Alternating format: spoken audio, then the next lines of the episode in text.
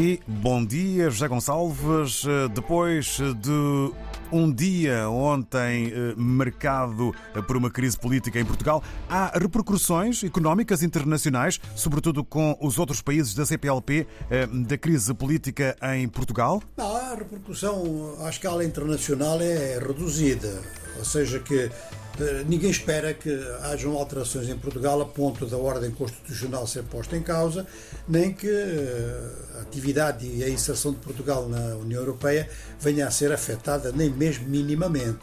Ora, estes são os dois aspectos principais do interesse internacional em relação a Portugal, embora, embora uma agência com muitos meios de comunicação e muita influência na informação económica, como a Bloomberg, tenha dado manchete em inglês para a admissão do Primeiro-Ministro.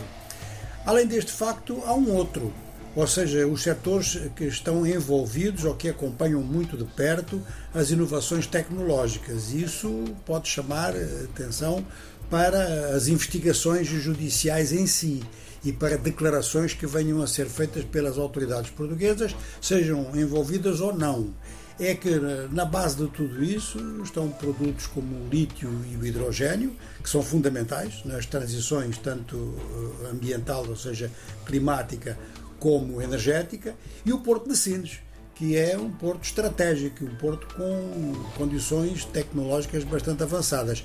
Lembramos até que os Estados Unidos uma vez disseram que não viam com bons olhos se a China comprasse ações da empresa do porto de Sines, porque este porto é o porto mais avançado tecnologicamente e mais próximo, ao mesmo tempo, em termos de Europa Ocidental e dos Estados Unidos. De maneira que, por estas razões, é provável que este processo venha a chamar a atenção nesses setores. Agora, eh, em relação às relações comerciais com os outros países de língua oficial portuguesa, não há nada que aponte para distúrbios nesta matéria, até porque as relações estão neste momento numa fase de rotina e isto não é necessariamente uma má informação.